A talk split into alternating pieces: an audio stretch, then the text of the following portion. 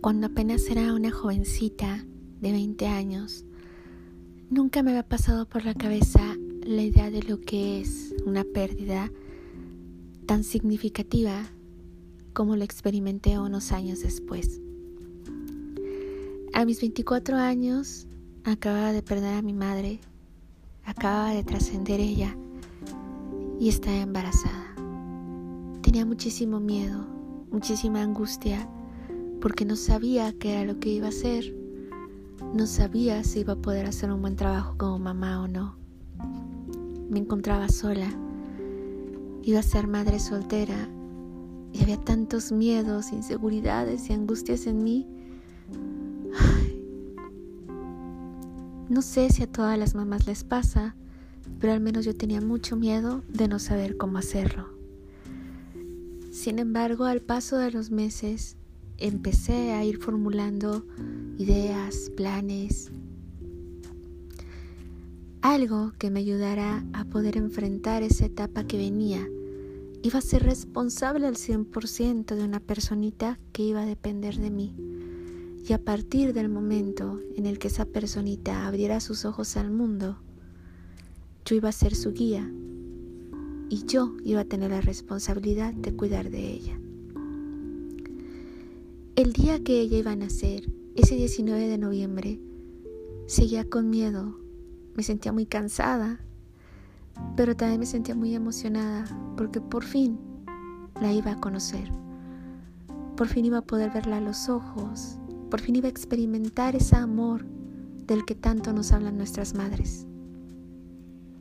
Entré a quirófano con la ilusión de que al abrir mis ojos nuevamente le encontrar a ella. No podía estar más equivocada. Cuando regresé de la anestesia, me recibieron con la cruel noticia de que mi hija, mi pequeña Milly, había trascendido, que había tenido sufrimiento fetal y no habían podido hacer nada por ella. En ese momento quise morirme, quise desaparecer, quise gritar. No hice nada porque entré en shock.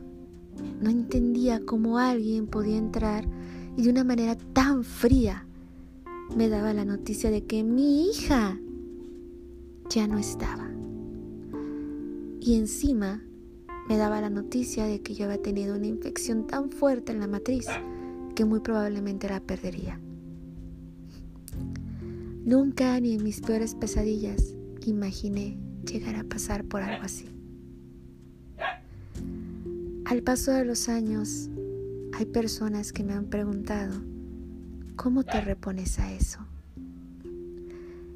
Perder un hijo es un hecho irreparable. Nadie se repone a ello. Nadie vuelve a ser la misma persona después de este acontecimiento. Aprendemos a vivir en función de esa trascendencia, de esa ausencia. Aprendemos a vivir un día a la vez imaginando cada día cómo sería su carita, cómo sería su vida, qué estaría haciendo en este momento. Imaginando que le haríamos el niño o la niña más feliz del mundo, aunque ya no esté. En este pasar de los años, lo que he aprendido es que yo esperaba ser su guía, ser su maestra, ser su compañera cuidarla. Y sin embargo, ha sido totalmente al revés. A mis 39 años, ella ha sido mi guía, ha sido mi maestra. Ella ha cuidado de mí desde ese maravilloso lugar en el que yo sé que se encuentra. Si has perdido un hijo o una hija, sea la edad que sea, en la etapa que sea, por el motivo que haya sido, hoy te abrazo con todo mi corazón Hoy te digo que me puedo imaginar el vacío que hay en tu alma. Pero también te digo que ella o él en este momento son tus mejores maestros. Déjate guiar, porque dentro de su trascendencia hay un para qué. La vida de nuestros hijos, fugaz, porque para cualquier padre, sea la edad que sea, es una vida fugaz. ha tenido un significado.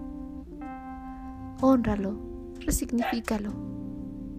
Te abrazo con mi alma, con mi corazón, deseando que cada día que para nosotros es un día más o quizás un día menos, puedas entender y puedas aprender a vivir con respecto a esta ausencia, resignificando su valor y sobre todo que tengas la fortuna de sentir la esencia de tu hijo o de tu hija a tu lado.